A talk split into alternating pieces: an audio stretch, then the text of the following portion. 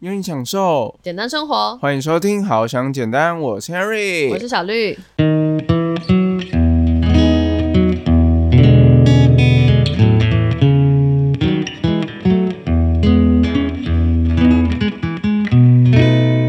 你有没有觉得时间感很怪？对我我无法形容那是什么感觉。可是我在居家办公的时候，我特别有一个感觉，就是我觉得时间的流动的感觉很奇怪。哇，今天我们要来聊聊我们最拿手的部分，什么东西？有关于放松的部分。哦，原来我们很拿手吗？嗯、以昨天我们这样子去平息一日游，我觉得我们是挺拿手的，是吗？对啊、你不觉得昨天晚上睡得很好吗？是没错，对，所以等一下可以再跟大家分享一下，说，诶，到底为什么可以睡得好的一些分析。真的，因为我昨天的睡眠时间也没有特别长，嗯但是我就觉得哇，昨天真的是睡眠品质非常的好。嗯，而且因为疫情的关系，我觉得舒压这件事情对于每个人来说都非常非常的重要。对，因为很多时候我们可能都之前疫情的时候都没办法出门，嗯，然后呢，我们都闷在家，闷真的太久了。对，而且甚至是那个时候是要居家办公啊，我不知道大家就是是不是有在居家办公的经验，但那个时候我是有，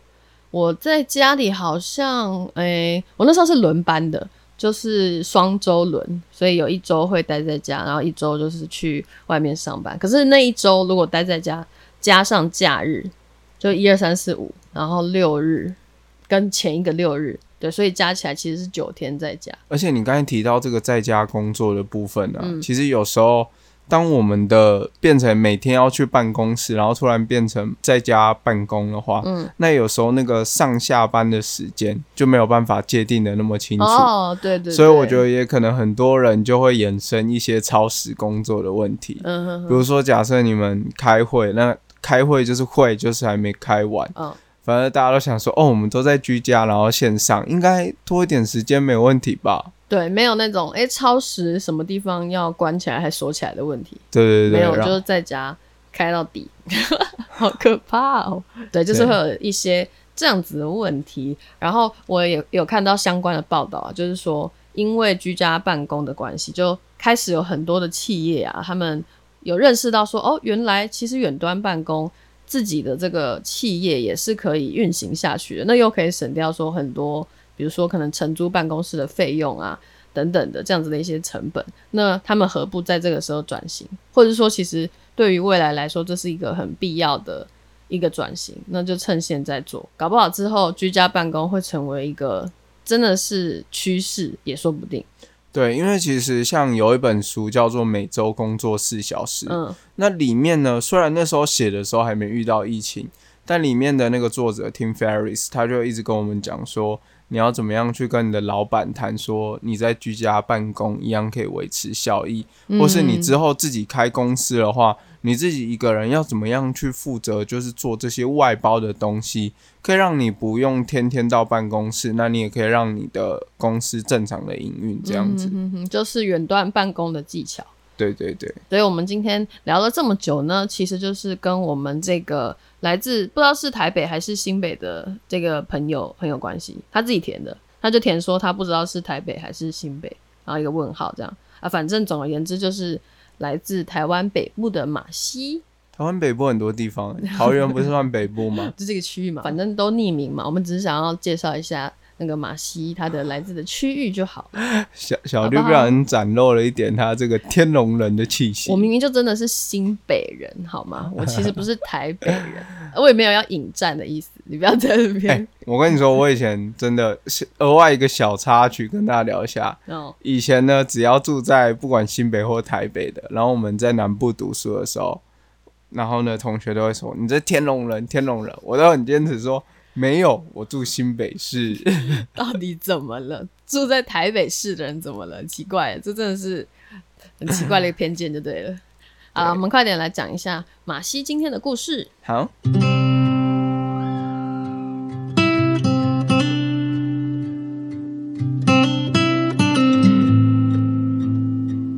在家做事看电脑一整天，有时候看到生无可恋，求解如何高效率放松？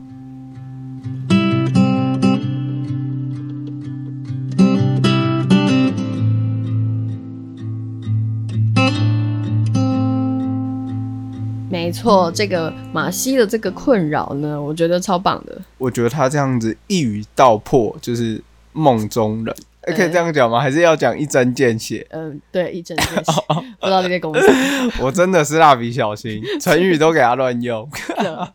受不了。对，反正就是因为那个马西这个问题，然后我也开始想说，哎，我那个时候其实也有这样子的问题，就是我居家办公的时候，我那时候就觉得说，哦，我一早醒来。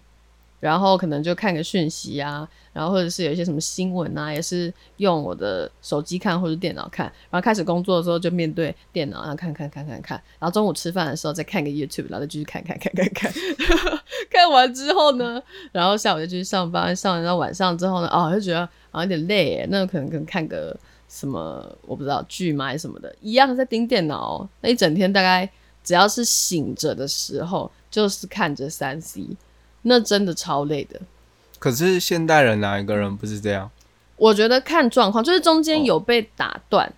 很重要，就那个间距不能说是从头到尾连在一起哦，会特别的疲累。就你中间可能会有什么休息啊，比如说你跟同事聊天，如果你在那个实体的办公室上班的话，那你会可能跟他聊一聊，那你的注意力就会在他身上。哎呦，这个薪水小偷的部分，呃，没有好吗？就是聊几句，或者是。开会的时候，你可能会看着同事讲话，然后或者是那个，诶，可能老板来找你讲话什么的，都会有一些这种就是间断的时间，你不会一直盯着电脑。然后我那个时候就觉得，哦，我所有的同事他们都在电脑里，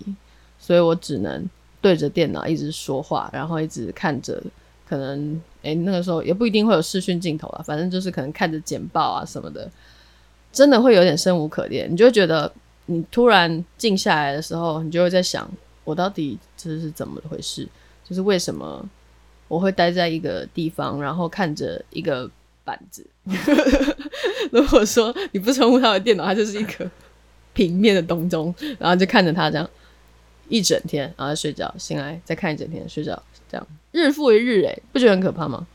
哇，你听你这样讲完，我就想到想当初我那个长期待在家的日子。嗯，对。那因为我自己的工作是属于那种客服中心的工作，嗯，那我们就比较没有办法远端，所以我们当初在疫情比较严重的时候，我们是采取分流的制度，一样要到公司去上班，因为系统什么的都在公司，只有在公司才能做。嗯，那我比较有长期待在家，然后一直盯着三 C 啊，盯着电脑啊，盯着电视的这个经验呢，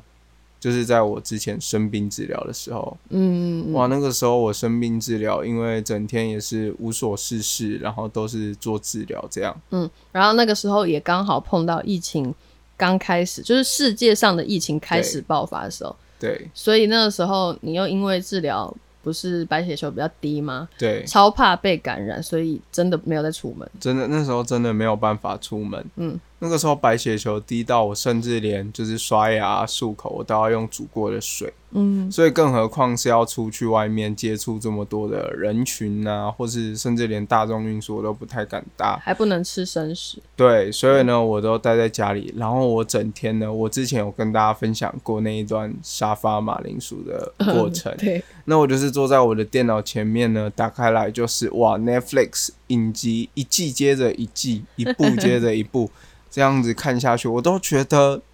哦，我真的是已经看到，就是觉得整个都融入到影集里面。你有没有觉得时间感很怪？对我，我无法形容那是什么感觉。可是我在居家办公的时候，我特别有一个感觉，就是我觉得时间的流动的感觉很奇怪，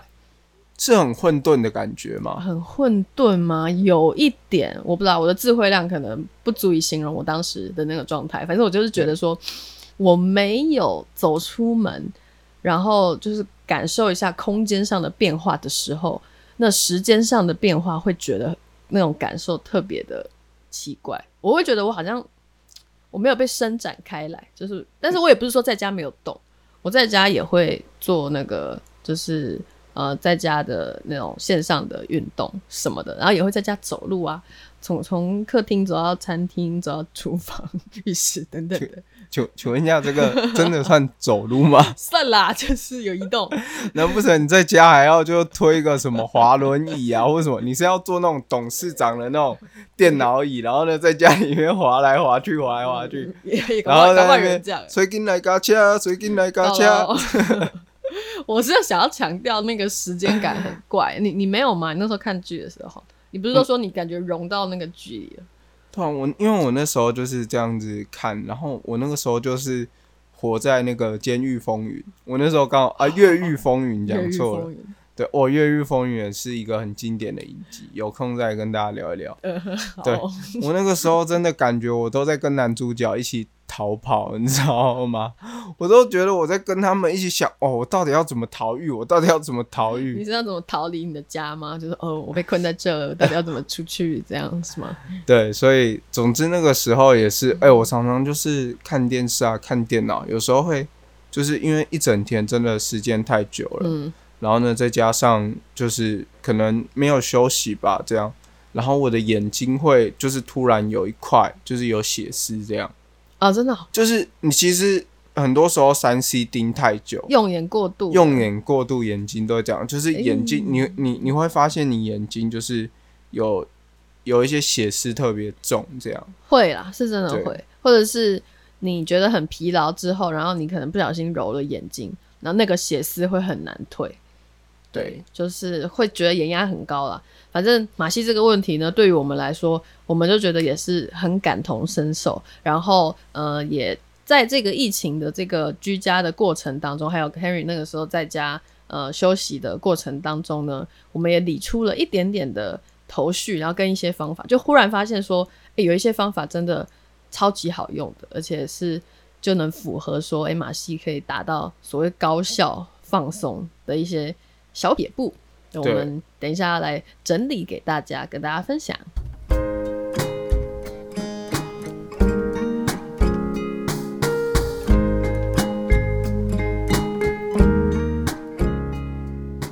如果喜欢我们的节目，可以在各大平台订阅我们，给予留言评价。如果你正在经历低潮，欢迎你透过资讯栏的解忧连接投稿，让我们帮你一起解忧，离你的简单生活更进一步。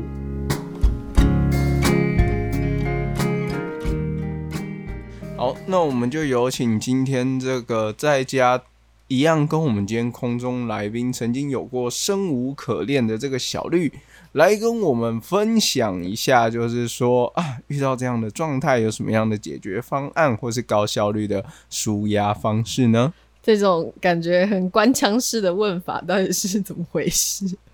所以你就知道 Henry 的声音其实很厉害的，Henry 可以去扮演。各式各样的角色 OK OK 好，我们提高效率就是提高放松效率的方法，快略过这一趴。好了，我们真的有很认真的整理，不要好像搞得我们没有很认真整理这些放松方法。拜托，开玩笑，我们每一集都很认真呢。是没错，但是被你搞得很不认真。好，第一个放松方法呢，呃，我觉得是一个属于心态面的方法，而且是还蛮容易忽略的，就是我之前。整理下来，我觉得我自己蛮容易忽略的一件事情，它也跟那个我们之前呃发的一个贴文很有关，就是我们在说那个什么人格，冒牌者人格。哦，对，冒牌者人格。OK。我考你，你有没有认真在看我发的文啊？不要因为我写的文，你就这样子对我好不好？我考你有没有认真写啊？好，OK，什么意思啊？就我写的，我也不知道。OK，OK，啊，反正就是，如果想知道什么冒牌者人格相关的东西呢，可以去看我们有一篇贴文，叫做《当别人称赞你的时候，总觉得自己没那么优秀吗》。这跟我们等一下要分享的第一点非常有关系。哎，小绿，那为什么你会突然把这个第一点还有这一篇贴文特别拿出来讲呢？因为我们第一点放松的方法呢，叫做自我肯定。而这个冒牌者人格呢，他就是在讲说，呃，我们会一直觉得说，我们自己的成就啊，或者是说我们一些呃可能达成的事情，不是来自于我们自己的努力，你就会觉得说，哦，好像是。侥幸，然后或者是啊，可能是别人帮我的，我很幸运，所以我才获得这些成就。然后别人太高估我了，就会一直有这样子的心态，你就没办法自己自我肯定。那这个时候呢，就会一直没有办法放松，因为你就觉得哦，不行不行，我现在就是别人觉得我太厉害了，可是我没那么厉害，所以我就要一直做事情，一直做事情，一直盯电脑。对，所以当我想到这一篇贴文的时候呢，我就觉得说，嗯，这是一个很重要的放松的方法，就是所谓自我肯定这件事情。然后它是一个很心态面的事情，它有很多方式啊，你可以做自我肯定。比如说，你可能可以每天看一下你自己的目标，像比如说你今天列了一个 to do list，就是把它全部完成之后呢，你就可以鼓励一下自己说：“哦，我今天真的很棒，我完成了我今天要做的事情，那我又离我的目标又更迈进一步了。”那我之前就有一个问题是说啊，我觉得我把代办完成了，但我就一直觉得说啊，我是不是还没有做其他的事情？就是我好像永远都有什么事情还没有做。就是小绿都会有这种 anxiety，啊，不是，就是小绿，对不起，我不该乱唠英文。就是小绿他都会有这种 叫，嗯，我想说，呃，what？很大的 a 问 n 号。x i e t y 怎么念 anxiety，？anxiety。我我应该讲的是对的吧？害我都突然觉得没自信了，好烦哦！我不要乱唠英文了。好啦，就是小绿他都会因为这些事情就会觉得焦虑，像比如说嗯我们都已经规划好，我们今天呢好想简单，我们要做哪些事情，比如说我们要写脚本啊，我们要发 IG 的贴文啊，然后我们已经规划好，嗯我们要做到什么样的段落。那小绿呢，就是把今天的 To Do List 做完之后，他会想说啊，我们是不是之后要写什么脚本？那个脚本的内容大概会是什么？然后小绿就会一直想，一直想，一直想，一直想，一直想。我就是我会想很多代办事项没有写的事情，对，但那些事情也的确是未来要完成的。可是我就会觉得说，嗯，不行，我应该要多做一点，就是怎么样都有事情做啊才对。可是真的不能这样想，就是你要鼓励自己，就肯定自己说，哦，我是有完成很多事情的，然后也真的有按部就班的做，所以不用太这么紧张，这样，然后让自己没有办法放松。尤其是在家里的时候，你就会常常觉得说，啊，我打开电脑，然后睡前关上电脑，诶，我今天到底做了什么？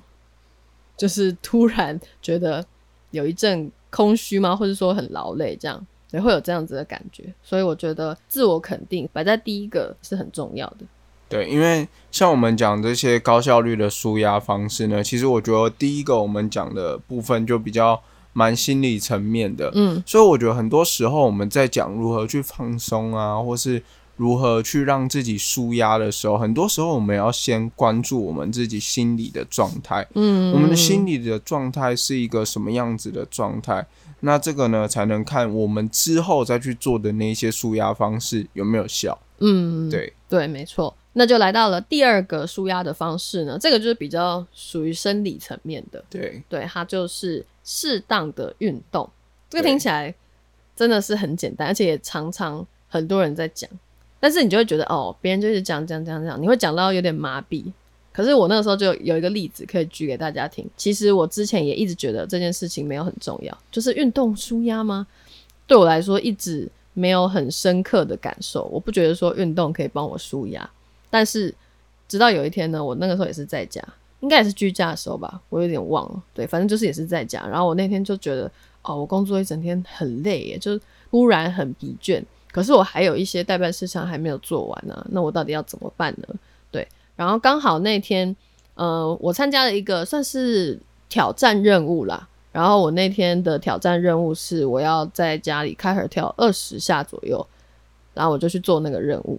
然后开始跳完二十下之后呢，我瞬间就觉得，哎，我很像精神百倍，就是刚才的那个很疲倦的感觉没了。可是照理来说，不是应该是那个你跳完后会觉得更累嘛？因为你不是运动完然后很累，可是没有诶、那个时候我就觉得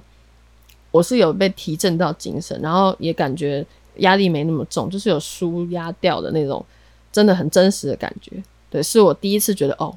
运动真的是舒压。哎、对这个我特别有感觉，嗯，因为像我前阵子呢，因为疫情的关系，然后健身房都关起来嘛，对，那我自己的健身房也是也都关闭，嗯，那我们那个健身房呢，它是没有什么线上的运动啊之类的，因为我们是那种一对一的小班制训练课，嗯，所以呢，我那个时候再回去上课的时候，虽然第一天做完运动的时候，的确隔天肌肉非常非常的酸痛，可见两个月没运动真的是很可怕。真的很糟糕。对，我呃，感受，嗯 嗯 sorry sorry 哦，我讲一下，我感受到那个两个月没有运动，很明显的变化，就是这个肚子的部分，嗯，所以大家小心。是团结合作，但是力量没有比较大。对对对，超团结的、哦。对，所以好，重点是不是重点？重点是我那时候去运动完之后，我当下就觉得哇，好好不一样。就是虽然你的身体呢，就是你感觉有去做一些劳动啊，有一些运动，嗯，但是你运动完之后，你的心里是觉得感觉是有精神的。我不知道怎么形容那种运动完的感觉，你知道吗？对，这些真的仰赖你们自己去做。我们之前也是听很久啊，就说哦，运动是真的是，嗯，有助于身体健康，没错啊。然后那个精神什么状况很好啊，或者是甚至什么，如果说更科学一点，会什么增加什么脑内啡还是什么多巴胺之类的，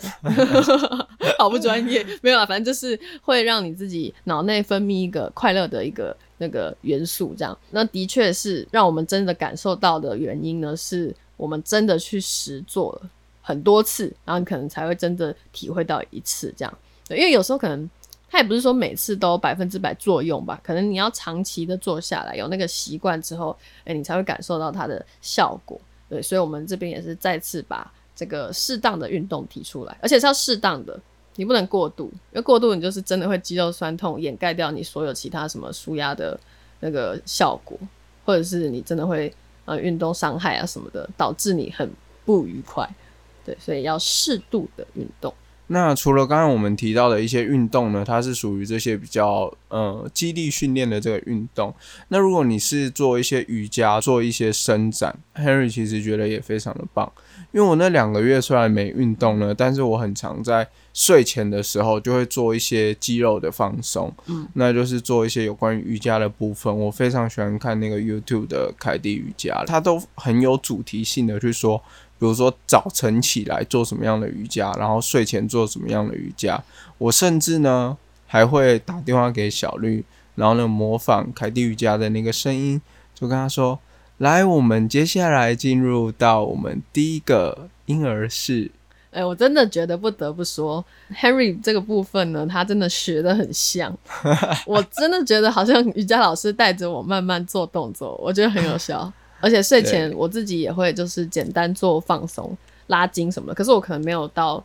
呃瑜伽这个状态，就是他会跟着那个影片做，我只是说做一些伸展什么的，我就觉得哎、是有效放松的，因为它会让你真的诶紧绷的身体啊，可以这样拉一拉、舒展一下，而且是你在家就能做啊。你不要说你没有瑜伽垫什么的不能做，你你总有床吧，你总有睡觉的地方，在上面做就好了。哎、对，而且凯蒂瑜伽它很特别的是，它还有特别教那种，如果你是没有瑜伽垫，然后在床上做的伸展动作，它可以做什么样的动作？哦，有分它还有特别的这个主题。哦，对我前阵子看到的，我就觉得欸哇，其实非常的不错。嗯嗯，就是网络上这一些瑜伽或是一些放松的这种动作的资源是很多的，大家可以自己去找自己喜欢的。然后我们是呃有用那个凯蒂瑜伽，对，就推荐大家这个。好，那下一个放松的方法呢？这个呢，我觉得相信大家会比较喜欢，然后觉得做的会很愉快的。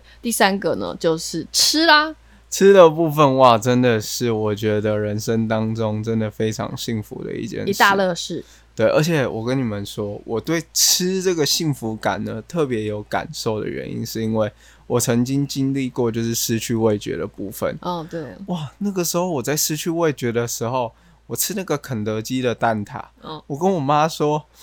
妈，这不是肯德基。好烦，这时候也要演一下这样。”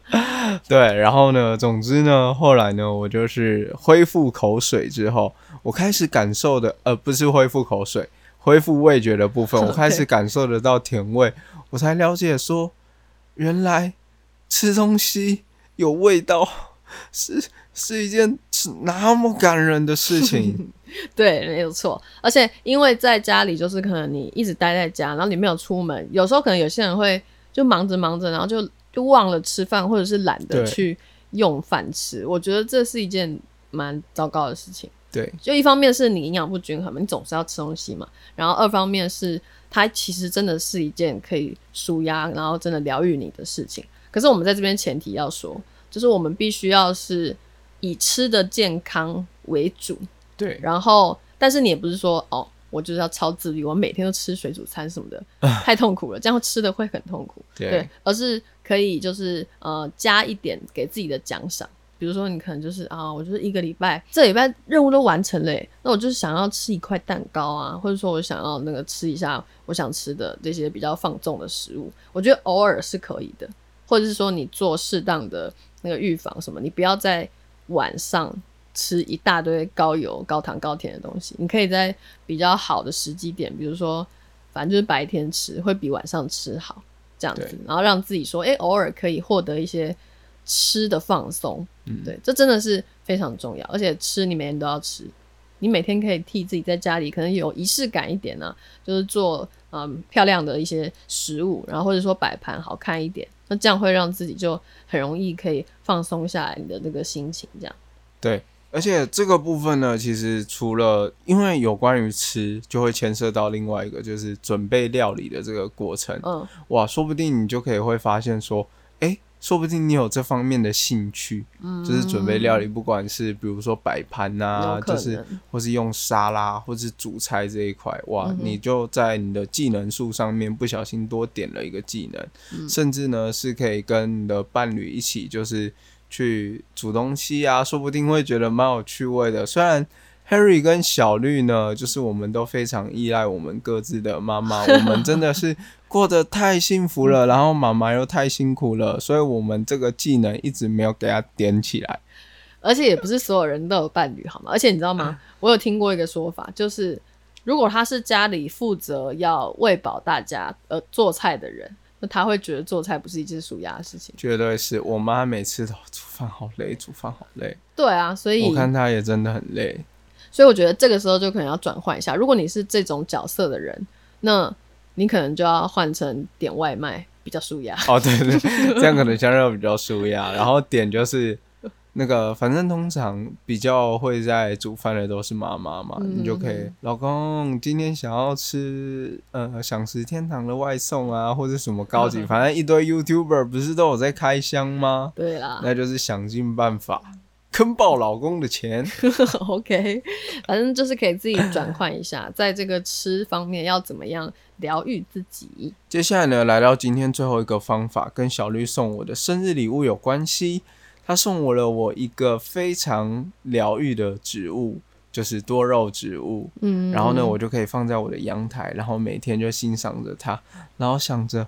哦，这是我的小绿送我的，好可爱、哦。OK OK，够了够了。反正我们想要强调的是，自己要拥有自己的疗愈小物。对，每个人都不一样，你可能不觉得多肉疗愈，你可能有自己的你们家里的宠物啊，然后或者是有人觉得布偶很疗愈啊，就娃娃放在那边很可爱。或是有些人觉得那些公仔啊之类的都非常的疗愈，也是没有问题的。对，所以真的在家里的话，可以帮自己准备自己的疗愈小物哦。还有就是我们之前说的，可能摆一盆花，就是你，买花放在那边，也是一件疗愈的事情。对或是可能点一些香氛蜡烛啊之类的，哼我觉得都是一些非常棒，然后非常不错的疗愈方式。嗯，那这个呢，我们就想要延伸到我们，因为我们刚好就昨天有去到平溪，然后来到一间真的很酷帅的店，这真的是我看过最酷、最有个性，然后最疗愈的小天地这样。对，对，它这家店就是很很神奇，反正它里面呢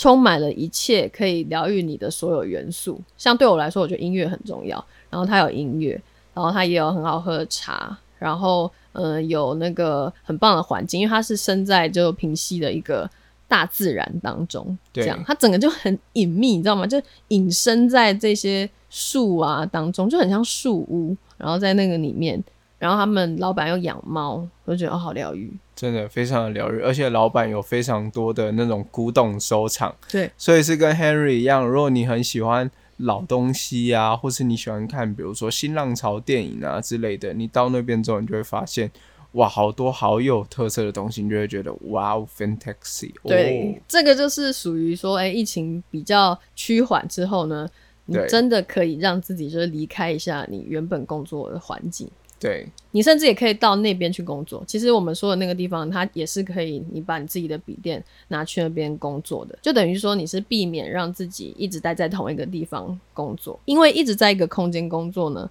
真的很容易会让你自己很压抑，这样对，所以没有办法让你的压力得到疏解。对，所以我们就是也提醒一下，说在家也是，如果说真的不能走出去，那你好歹换一下你坐着的地方。不要一直在同一个地方，那真的很容易会让你压力很大。这样好，那我们今天的节目就差不多到这边啦。对，那如果想要了解更多我们刚才说的诶什么秘境啊之类的，我不知道大家有没有兴趣？对于我们到底是去哪里舒压的，我们其实有在我们自己的 Instagram 上分享一些小小的片段。对对对，而且我觉得去完那个地方，让我有很多深刻的一些生命上的感悟，讲的超。大的 是多那个，就是放松这样。就我觉得放松完之后，让我想到很多啦。对，好，这个又题外话，我们今天就也差不多到这边了。对，我们可以之后再想想，要不要再多做这一集相关的东西。我们可以做一个精选动态，然后再把我们昨天的现实分享给大家，然后让大家可以去看我们的现实动态。嗯，那如果有想要了解，就是我们是去什么样的秘密基地，也欢迎私讯我们。OK，好，那今天就谢谢大家的收听。好像简单呢，会持续陪伴大家一起走在这个增加情商的这个路上。如果可以的话，在资讯栏的连接点开，可以用每个月一杯咖啡的钱赞助我们，这是我们做出更好的内容，帮助更多的人解忧。好，那我们就下周再见喽，拜拜。